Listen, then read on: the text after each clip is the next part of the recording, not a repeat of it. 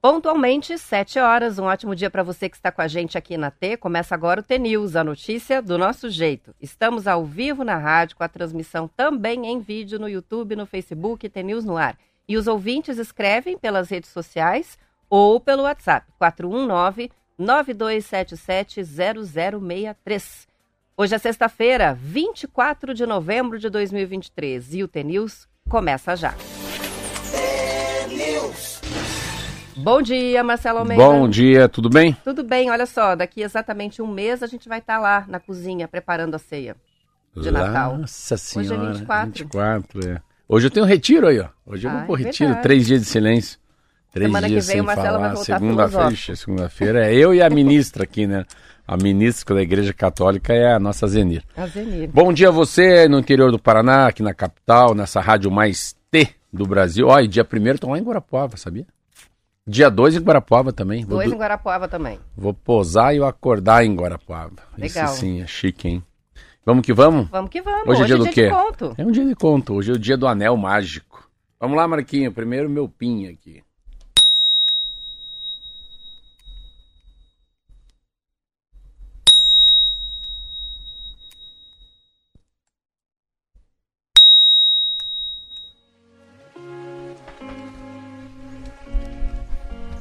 Era uma vez um lavrador. Trabalhava arduamente. Certo dia o sol estava a pino. Ele parou arado à sombra de uma árvore. Olhou o céu, o horizonte, fechou os olhos e, com o queixo apoiado nas mãos, pensava na vida. As coisas estavam ficando difíceis.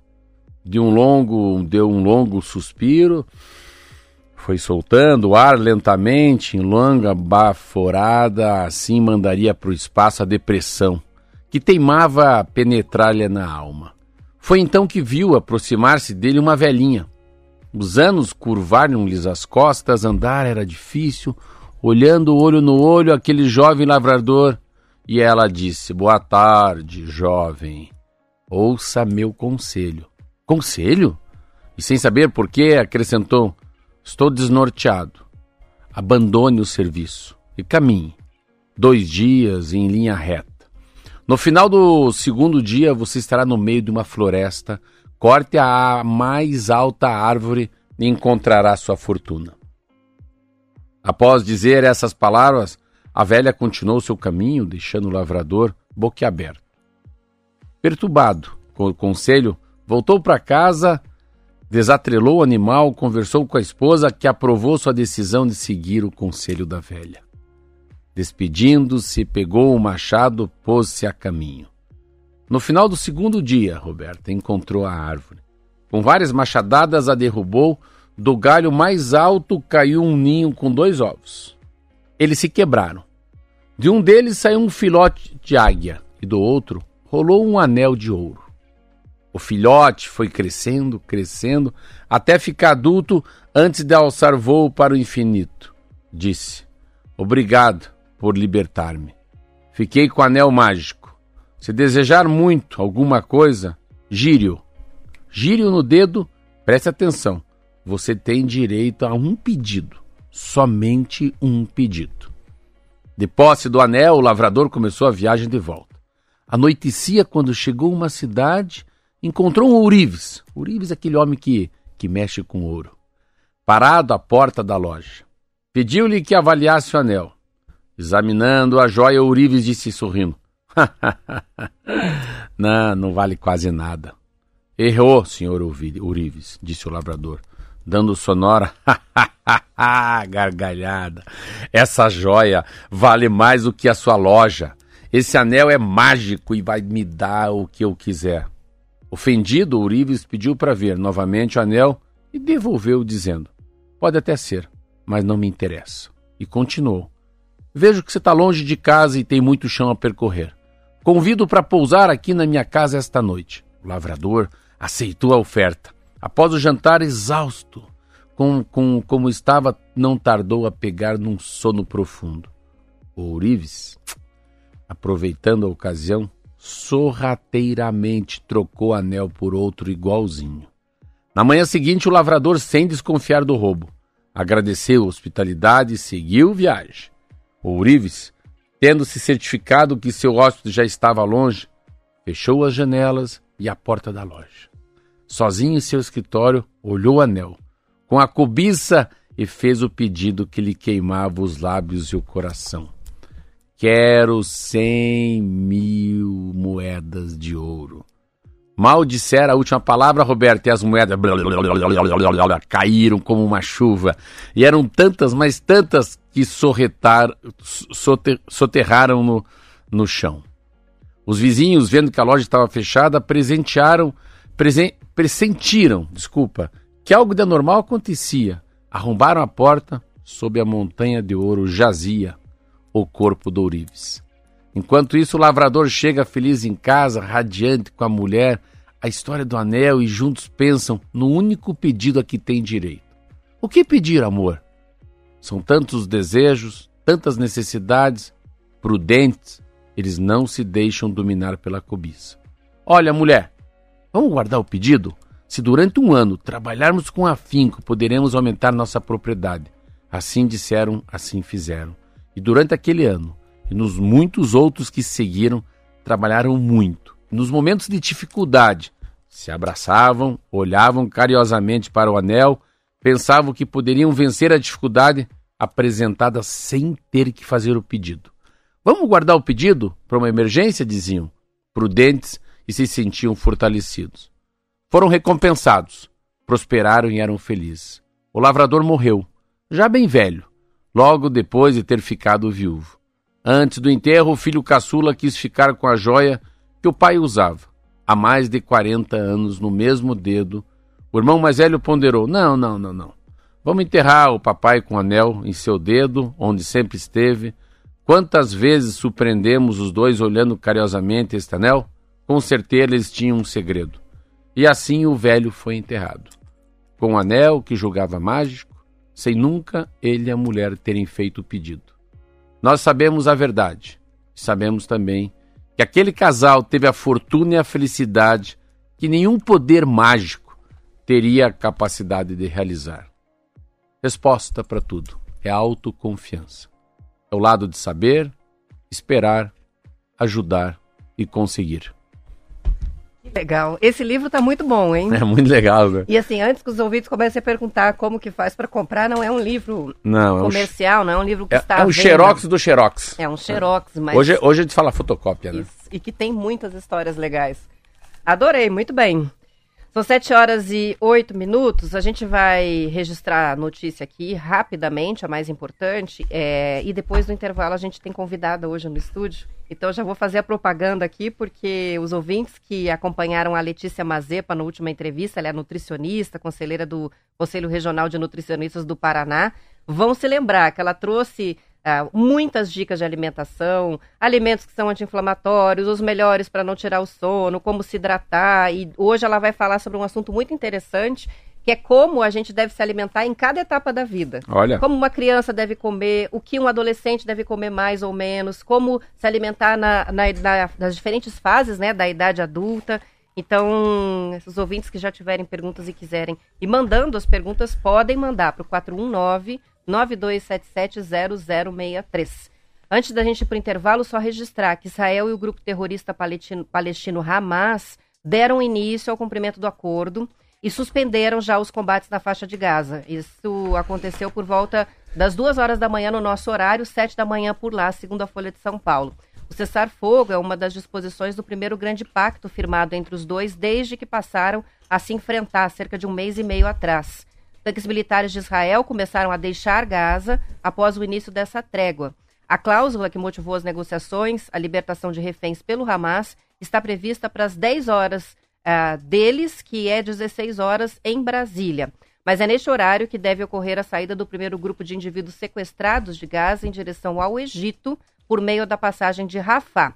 Nos três dias seguintes, período em que a trégua segue em vigor, mais três grupos, formados por 12 a 13 mulheres, e menores de 19 anos devem fazer o mesmo percurso, cada um em um dia diferente. É, a Cruz Vermelha está dentro, depois de nove horas de interrupção de, de, de guerra começa, são 150 palestinos para lá, 50 reféns para cá, é, tem toda uma tem toda uma burocracia, tem todo passam por um, pela, pela Cruz Vermelha, os psicólogos, não, não chega diretamente nos pais, nas mães, nos parentes, os presos, mas eu fico imaginando a partir de hoje as cenas, né, que a gente vai ter dessa, graças a Deus, dessa chegada dos reféns. É, é um dia de muita, de comemorar muito, muito, porque pode ser o fim dessa guerra. Hein? Esse papel hoje de troca de reféns, eu acho que é o começo do fim de uma guerra que matou 5 mil crianças. São 7 h 11 vamos para o intervalo.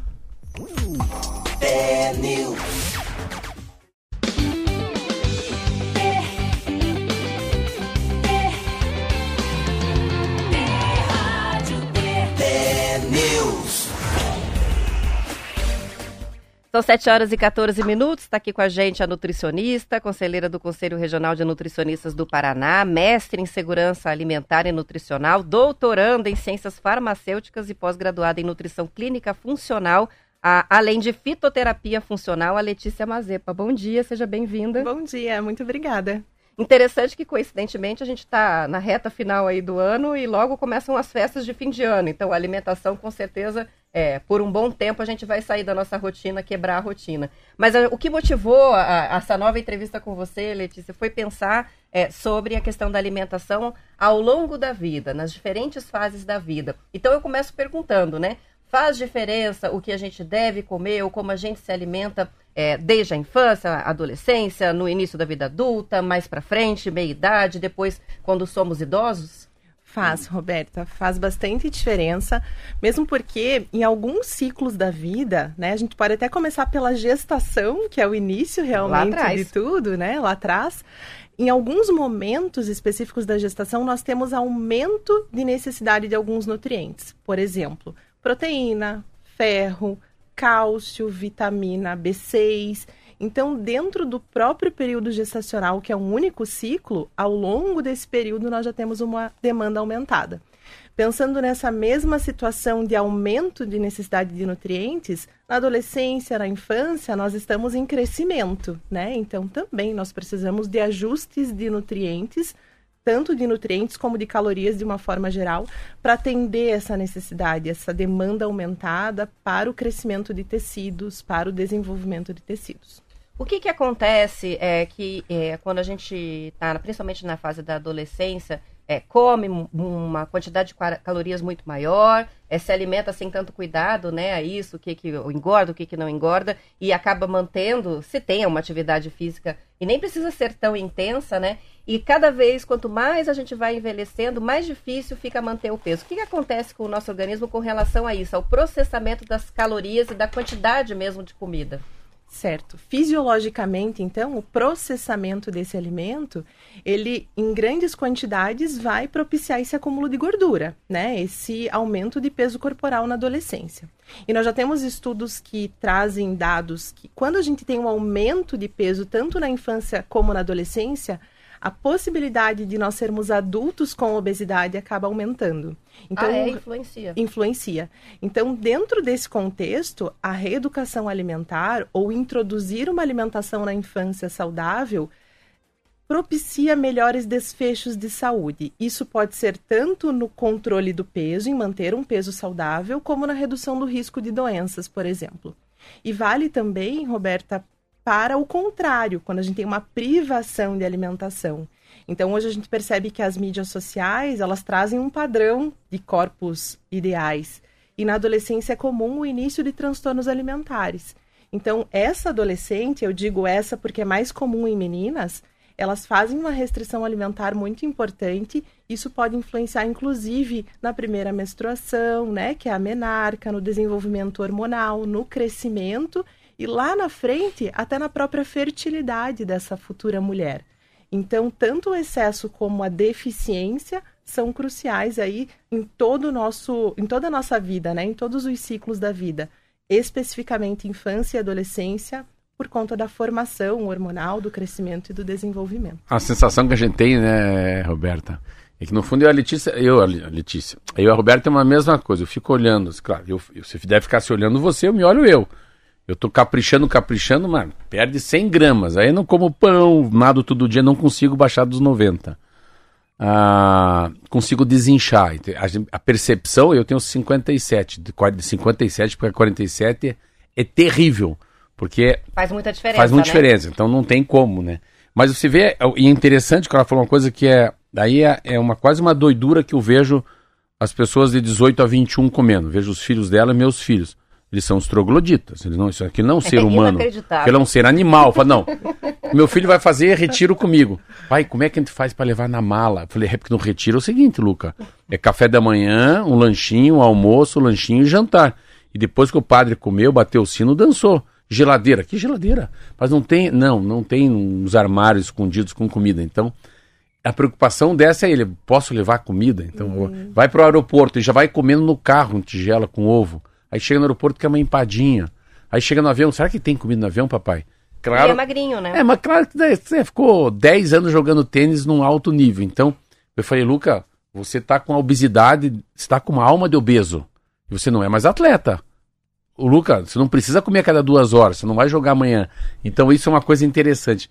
A capacidade né, da, do jovem tem de, de comer sempre muito. Isso me assusta. Assim. Esses dias eu fui comprar um mignon Comprei um mion inteiro, levei lá para casa.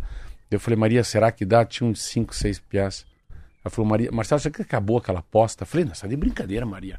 É um negócio desse tamanho, assim, uns 60 centímetros de comprimento, uma aposta de mion. Então isso é uma coisa muito doida. Mas eu acho que é, o que mais está acontecendo que a gente está lendo agora, ó, matéria de hoje, Roberto, matéria quentíssima aqui do Estadão hoje aqui, ó. Ultra, é o que mais a gente vê, Letícia, por isso que você está aqui, que nos encanta também, é essa mudança de comportamento que é até por causa do clima. Então, se a gente consumir menos carne, vai ter menos boi. Se a gente e daí ó, é essa história dos ultraprocessados no mundo. Olha a matéria de hoje, Roberta. Ultraprocessados são associados a risco de câncer. Um, alimentos da indústria aumentam a probabilidade de desenvolver qualquer tipo de tumor na boca, garganta, esôfago. Pesquisa britânica acompanhou 450 mil adultos em 14 anos. Quinoa o superalimento andino usado até no espaço. E a última, que é a inflamação crônica de asma não tratada pode levar à morte. E tem uma matéria no Estadão falando sobre o hábito de comer rápido demais também. Olha quantas questões que, aí para. Que ela falou aqui que é da reeducação alimentar. Eu, eu, eu parei de pedalar porque dói meus pés, então eu engordei 2 quilos. Daí ontem falei, não, eu preciso começar a me cuidar.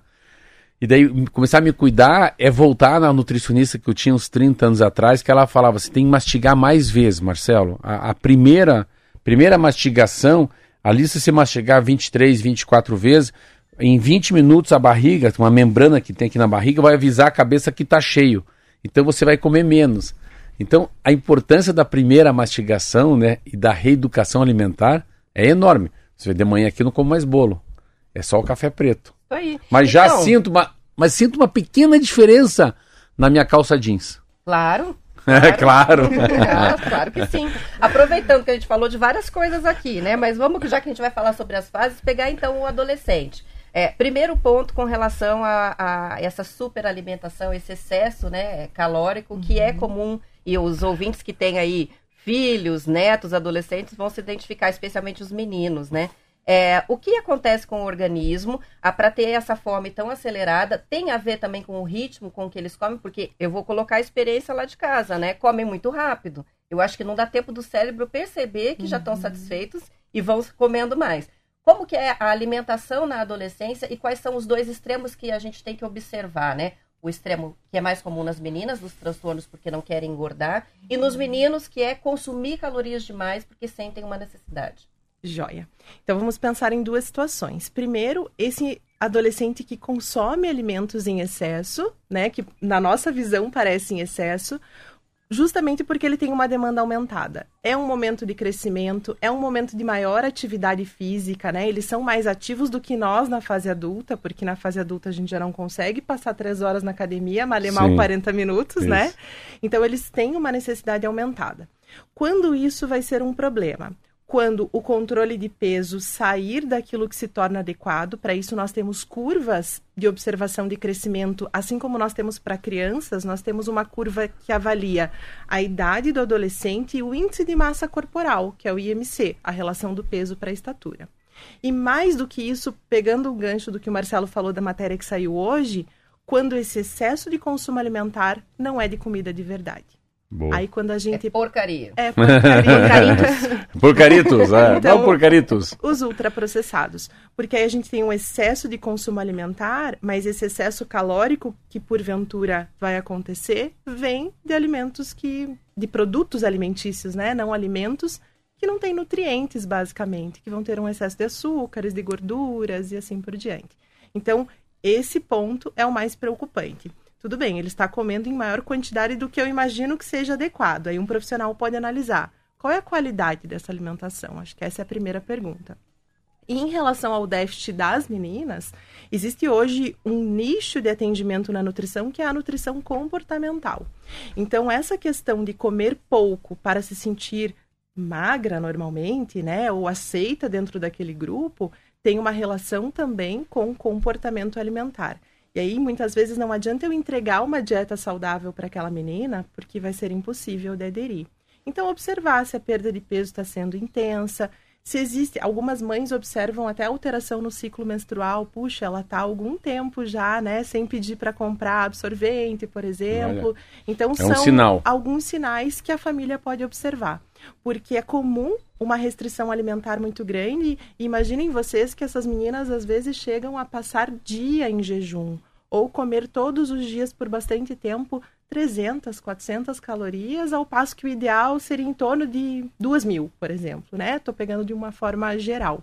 Então, é, são alguns, alguns é, pontos que acho que seriam interessantes serem avaliados. Letícia, está crescendo mesmo. É de fato que a gente lê nos jornais que há aumento enorme de obesidade em criança no mundo? Muita, muita. E não só de obesidade de forma geral, o ganho de peso corporal, mas principalmente um acúmulo de gordura abdominal mundial em todas as idades. E qual é o problema disso? O excesso de gordura abdominal, ela tem uma correlação maior com doenças metabólicas. Quais? Diabetes, doenças cardiovasculares, hipertensão. Então, ter um excesso de peso pode ser um problema a longo prazo, os estudos mostram isso, mas é pior ainda quando a gente tem um acúmulo de gordura na região abdominal. Qual é a quantidade é, ou é, a frequência é, aceitável para o consumo de ultraprocessados e de outros alimentos, como você colocou, que não são alimentos de verdade, que é, até saciam, né, não, uhum. não, mas não estão trazendo nutriente nenhum? Porque é lógico que a pessoa não vai cortar 100%, ainda mais na juventude, né? Mas qual, o que, que é considerado assim, moderado? Mas exemplo, assim, tá bom, teus filhos. Mas os meus filhos não comem. Teus filhos comem cheetos. Não. Mas as crianças comem, né? Não, geral. não, mas teu filho come cheetos. Não, lá em casa não tem salgadinho, não. Então, teus filhos tomam, teus filhos tomam refrigerante? Eventualmente, no final de mas semana. Você, não, mas dia de, todo dia? Não, não. Eu, eu acho que tem uma. Eu acho que assim, eu, a sensação que eu tenho é que 16, 17, 18 já tem um culto pelo corpo. Ah, Tanto sim. homem tem mulher. Quando eram crianças que é, iam. Daí com 10 anos é diferente. Eu acho, é. Que, eu acho que tem uma idade. Uma coisa interessante que você falou, ao contrário do meu. O meu, toda vez que sai da mesa, tem que esquentar novamente a comida ou ir continuar comendo no carro. Porque come muito devagar. Uhum. Então leva 40 minutos para almoçar. Eu falei, Lucas, não começou nem a salada. Ah, pai, calma, vamos conversar um pouco mais. Então tudo é uma degustação, diferente do teu. Mas eu acho que o processado, ele pega muito criança aí, dos 8 aos 13, 14. A minha sensação que eu tenho, já que a gente tem filho da mesma idade aqui, esses 16, 17, 18, eles querem ficar mais bonitinho, elas também querem ficar melhor dentro do vestido. Eu acho que tem uma, uma eu falo temperança, eles têm um, que às vezes não pode ser tão, tão bom. Fica um pouco refém, né, do corpo bonito, que me dá um pouco de medo, né, da aparência, e que podem tomar alguma coisa, o homem anabolizando ficar forte, a menina quer ficar com estilo modelo. Mas eu acho que o grande problema do. Como é que é? Você fala xizitos? Como é que se brinca? Os porcaritos? Os porcaritos eu acho que é um pouco mais velho. Mas eu nem sabia que tinha. Essa pergunta é meio doida. Que podia ter um percentual de porcaritos por dia, é isso? Estou perguntando se tem. então vamos lá. Eu até vou pegar o que o Marcelo falou. É, com certeza o paladar da criança ali entre os quando ela começa a escolher o alimento, né, entre 4, 5, na idade pré-escolar e escolar, ela tem um, uma necessidade, às vezes, maior de consumir esses ultraprocessados. Mas crianças de 30 a 40, a gente percebe que, às vezes, o consumo também é bem significativo. Então, não existe uma recomendação. O que o Guia Alimentar para a População Brasileira, até os ouvintes podem procurar lá no Google mesmo, né? Guia Alimentar para a População Brasileira, é um documento incrível, muito interessante. Para poder distribuir. Perfeito. É um guia muito legal que trata do que é um alimento in natura, minimamente processado, ultraprocessado, e o que o guia traz de recomendação é evitar. Então eu não estimulo um mínimo saudável. E aí dentro do contexto da realidade, o que, que eu poderia dizer para vocês?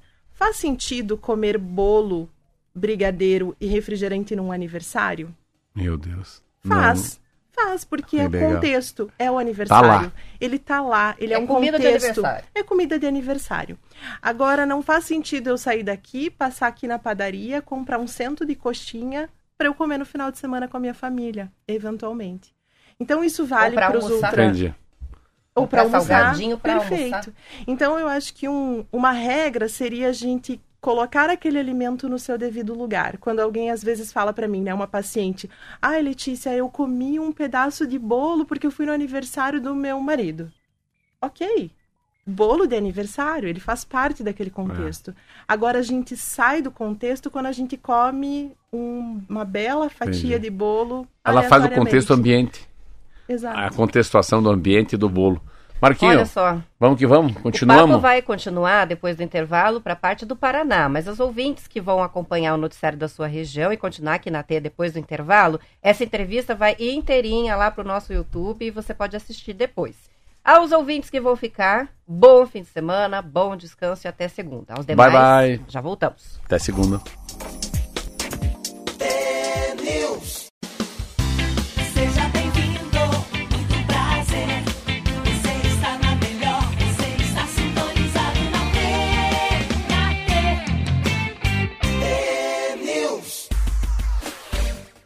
São 7 horas e 33 minutos. A Márcia Zanata está participando com a gente para dizer, bah, e eu com um bolo de milho cremoso no forno. esperando Maria. semana. E um café com leite, o leite integral e açúcar. E o Joel mandou até foto aqui, ó, ouvindo a Nutri e comendo pão de queijo derretido com salame colonial. Mas esse tá ok, né? Mais ou menos. Mais né? ou mais menos. Mais ou é, menos. É igual na prestinaria, vai lá, pega um coração de manteiga, podia trazer uma porção de manteiga ao lado com geleia. Eu falei, ai meu Deus porção do céu. Porção de manteiga extra. extra. O preto de Londres com certeza vai sumir hoje da conversa, mas enfim, porque com certeza está tomando lá o, o caramelo, o caramelo dele lá. Camarão.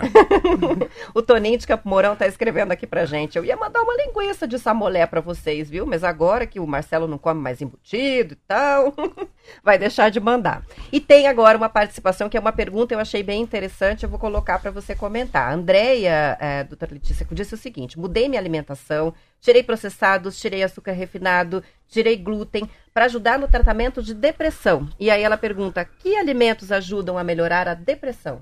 Olha. Joia. É, Andréia, alguns nutrientes são muito interessantes para produzir serotonina, que é o hormônio do bem-estar.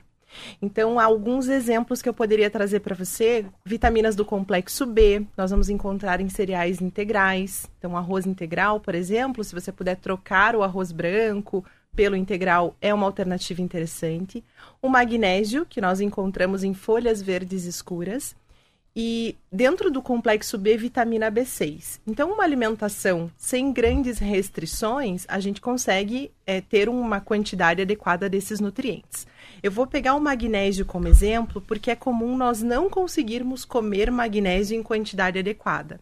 Especialmente porque o solo paranaense ele é pobre em magnésio. Então, normalmente as folhas verdes escuras, que seriam um grupo fonte de magnésio, tem, mas não uma quantidade que atenda a nossa demanda nossa, diária. Que, que lindo isso. Ideia de... Nossa, viu? Ela foi na raiz, da, foi na terra. Eu fui na terra. Solo paranaense. É. é. Exatamente. Então, a gente muitas vezes, dependendo da situação de saúde, eu tenho um controle específico de alguma patologia, né? E no caso ela falou da depressão, é, é preciso avaliar se não há necessidade de suplementar. Então, esse é um fator. Tomar em comprimidinho mesmo o magnésio. Exatamente.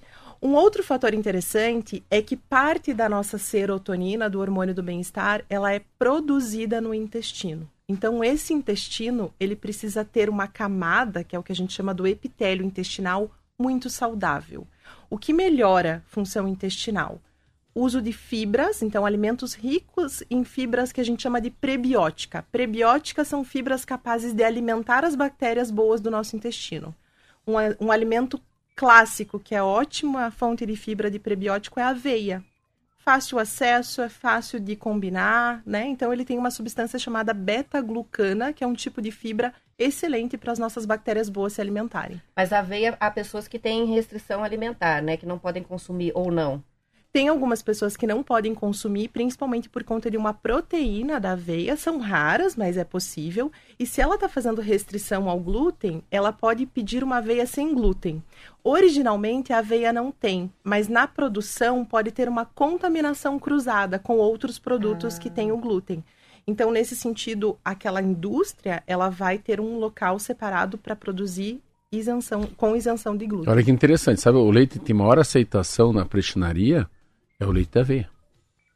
Os leites vegetais, vamos pegar, ah, de castanha, de arroz, é aveia. A aveia, ela tem, da aveia ela tem um plus.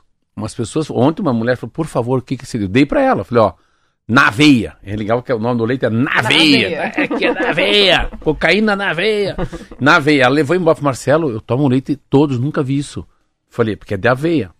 Então, é legal ela falar, olha, no, no, nas pessoas que não podem tomar leite de proteína animal, na aveia é o melhor que tem. E agora vem trazer qual que é o papel também da aveia, né? Eu, eu tenho uma dúvida com relação à quantidade de aveia na, na dieta diária. Então, vou dizer o que, que eu faço, né? Eu todos os dias bato alguma fruta com leite sem lactose, porque eu não tenho uma alergia alimentar. Mas é, o excesso de lactose me faz mal, né? Você sabe o que você é, usa? E bato com frutas e uma, uma ou duas colheres de aveia. Isso é suficiente todos os dias ou tem que comer mais do que isso? É o suficiente. Alguns estudos que usam a aveia por conta dessa fibra bem interessante dela associam o uso dessa fibra com redução de risco cardiovascular. Por quê?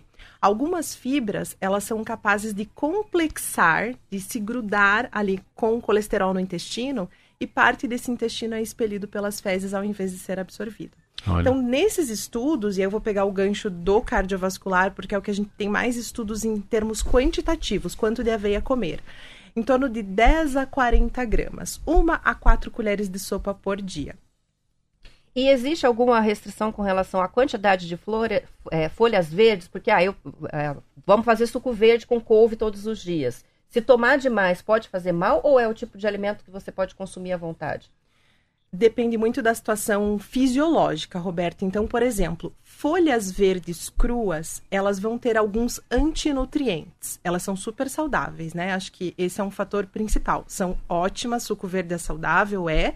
Ele não é milagroso. Mas se a gente consegue incluir na rotina, eu digo ele não é milagroso porque ele começou a ser usado com apelo de emagrecimento. Não, ele não tem essa capacidade. Mas quando eu consumo muitas folhas verdes cruas, couve crua, é, uh, o próprio agrião cru, o espinafre, o espinafre, vezes, né? perfeito. Eu tenho esses antinutrientes. O que, que esses antinutrientes faz, fazem? Eles diminuem a absorção de alguns outros nutrientes, hum. como ferro e como cálcio. Então, o espinafre, ele é fonte de cálcio? Ele é. Mas se eu consumo ele cru, esses antinutrientes é como se eles competissem pela absorção lá no intestino. Tudo bem consumir, mas grandes quantidades, às vezes eu vou trazer essa esse, é, essa grande quantidade de alguns nutrientes, mas vou diminuir a absorção de outros. Então, esse equilíbrio é importante. Tem participação chegando da Cris do Sítio Cercado, é, que fez uma brincadeira, mas que serve como uma pergunta interessante. Ela diz: tem 44 anos, faço corrida, pedalada, academia. Durante a semana fico na linha com alimentação. Já no fim de semana. Chuta o balde. Que vier, venha. Até porque a gente só vive uma vez na vida, diz a Cris. Existe é, um, uma razão nisso, em você manter um equilíbrio em boa parte da semana e no fim de semana dar umas derrapadinhas sem a culpa, mesmo é, com o avançar da idade, mesmo na vida adulta, na meia-idade? Sim, é, a gente assume, né, que nós temos os dias de... De, de gordice que eu falo. Os dias de gordice. de, gordice. De almoçar na sogra, Isso. na mãe, no pai, né, enfim... Então a gente entende que sai é, é, mais comum sair da rotina aos finais de semana. Mas até respondendo a questão da Cris, se ela busca uma redução de peso corporal, às vezes o fato dela fazer o que as pessoas falam, fiz tudo certinho ao longo da semana e no final de semana pisei na jaca. Normalmente é essa essa referência, né? O saldo dos sete dias ainda ficou acima do que ela precisava. Então é como se aqueles cinco dias que ela consumiu poucas calorias se anulassem com o sábado e domingo, ou o final de semana que começa na sexta, né? Sexta, sábado e domingo. E aí ela pode perceber, puxa, eu tô fazendo tanta atividade física, mas eu não tô reduzindo peso. E às vezes o ajuste é na quantidade de caloria que está sendo consumida nesse final de semana. E isso é bem comum. Então, o saldo da semana, ao invés de você consumir lá 14 mil calorias na semana para emagrecer, que seria o ideal para ela, ela está consumindo 17 por conta do sábado e domingo. Eu vou aproveitar essa participação da ouvinte para perguntar nessa faixa de idade, homens e mulheres, a partir dos 40 anos até lá os 65, 60, 65 anos. É, quais são os principais cuidados com a alimentação e que consequências esses cuidados podem trazer na velhice, para bem ou para mal? Perfeito. É, nesse período da vida, muitas vezes nós temos uma redução do consumo de proteína, de uma forma geral. Diferente do que nós estávamos falando dos adolescentes, né? Que consomem uma quantidade grande de proteína. Isso, quilos e quilos de peito de frango para ficar forte. Exato. É, ca são caixas de ovos, né? Por conta da academia, suplementação, enfim. A partir dos 35, 40 anos, muitas vezes a gente tem uma movimentação de redução do consumo de proteína. E o que, que o nosso corpo muda nesse período? Uma das grandes mudanças: depressão de massa magra, diminuição de massa magra. E às vezes esse consumo. É perder músculo. Perder músculo.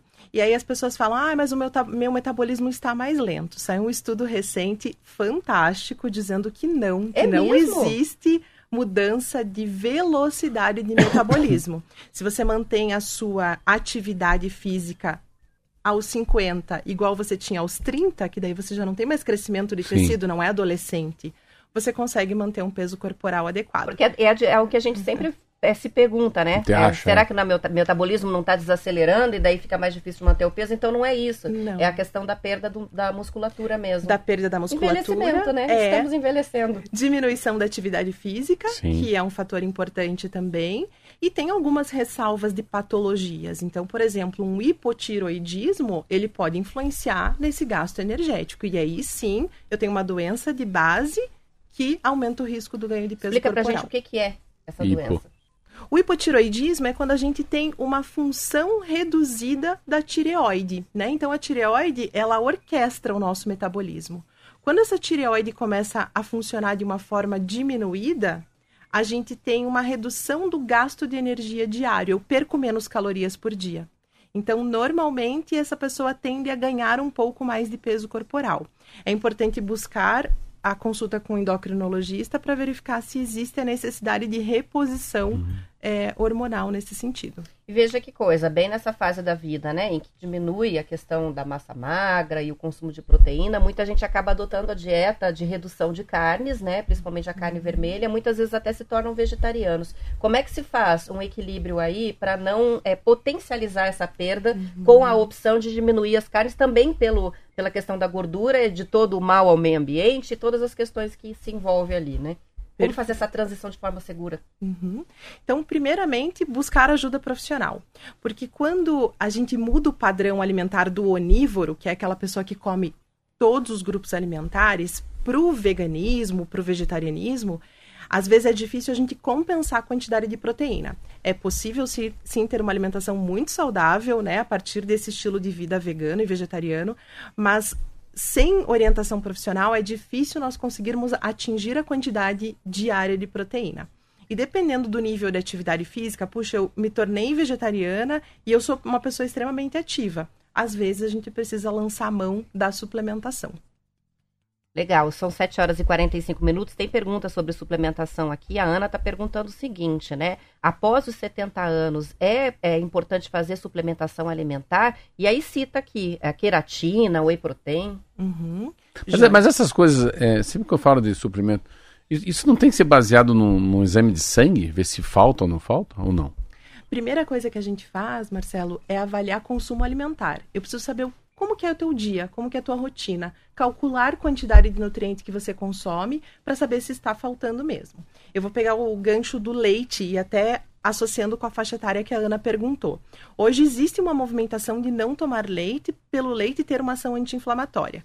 2023 foi o boom de estudos científicos desmistificando isso. Não existe ação inflamatória para quem não tem intolerância ou alergia ao leite, né? Intolerância à lactose ou alergia à caseína, que é a proteína do leite.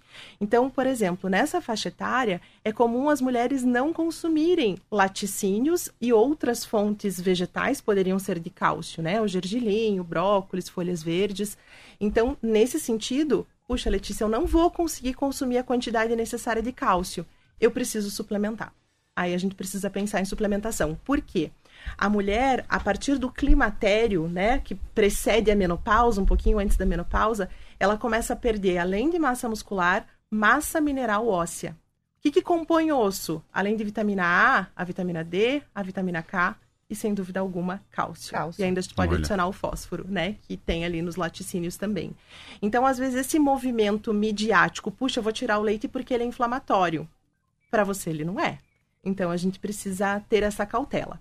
A creatina é um dos suplementos mais estudados em relação à manutenção de massa magra. Então, antigamente a gente entendia que ela poderia ter um risco para pessoas com histórico familiar de doença renal.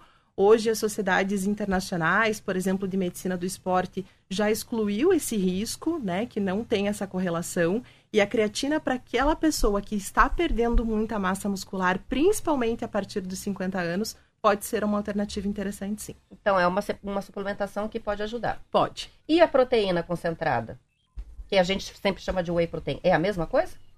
Não é a mesma coisa. Então, o whey protein, ele, vai, ele também é uma fonte de proteína com outros aminoácidos, outra, com, outras combinações de, de dos tijolinhos de proteína. Mas o whey né? protein, vem, vem, o proteína, esse aí, ele vem do, do animal? Do leite. Whey protein leite. é a proteína hidrolisada do leite, do soro do leite. Então ele pode ser benéfico também para aquele caso em que eu não como a quantidade adequada. Então quando eu avaliei, por exemplo, todo o consumo alimentar da Ana, eu verifiquei, puxa, Ana, faltam aí 30 gramas de proteína por dia. Letícia, não consigo comer mais do que isso. Mas você acha que uma vitamina com uma fruta e uma proteína seria interessante? Ah, isso é possível. Então são avaliações que a gente faz individualmente e num sentido de que, falando em termos populacionais, é necessário? Não. Para você, eu preciso avaliar. Então, para você, pode ser que te caso beneficie. Mas, mas, o, mas, o, mas o corpo é como fosse um carro flex, né? É, ele não sabe ler. Vou fazer uma pergunta que é a mais idiota do mundo. Mas ele não sabe ler se a proteína vem do leite ou a proteína vem da carne vermelha. Não, não. não em proteína que entra, é isso? Exatamente. Não sabe mesmo, Marcelo. Então, a única diferença que a gente tem, por exemplo, se eu tenho a única de uma forma geral, né? Se eu tenho uma proteína de origem vegetal ou animal, é que a animal normalmente vai ser completa. O que, que eu quero falar com completa? Ela tem todos os aminoácidos, que são as menores unidades de proteína, que nós precisamos. A vegetal, nós precisamos combinar alimentos, e é o caso do arroz e feijão. Então, o arroz, ele tem aminoácidos que o feijão não tem. Quando eu como arroz e feijão, né, prato tipicamente Entendi. brasileiro, a gente tem um aporte interessante. Legal. São 7 horas e 49 minutos, a gente vai para o intervalo e já voltamos para concluir a conversa. É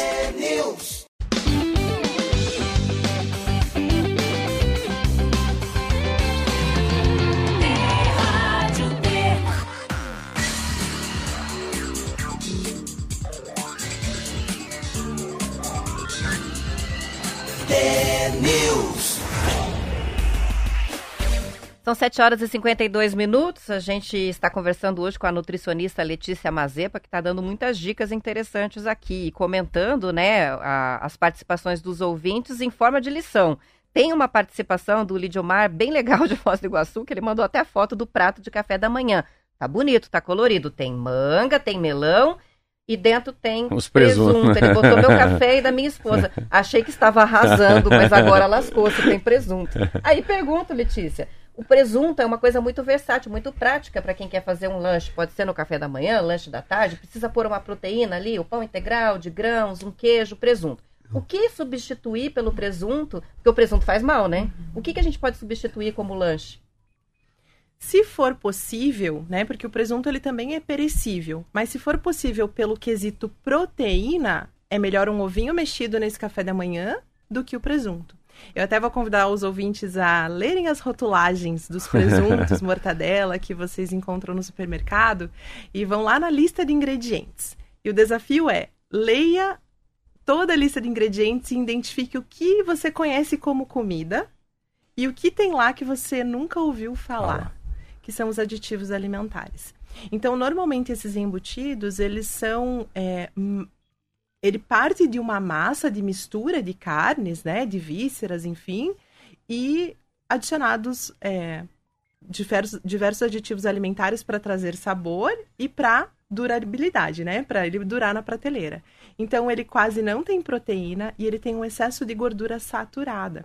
Então, mais uma vez, o consumo eventual, puxa, eu gosto muito de presunto. Tá tudo bem você comer eventualmente, mas todo dia o pãozinho com queijo e presunto no café da manhã talvez não seja a melhor escolha.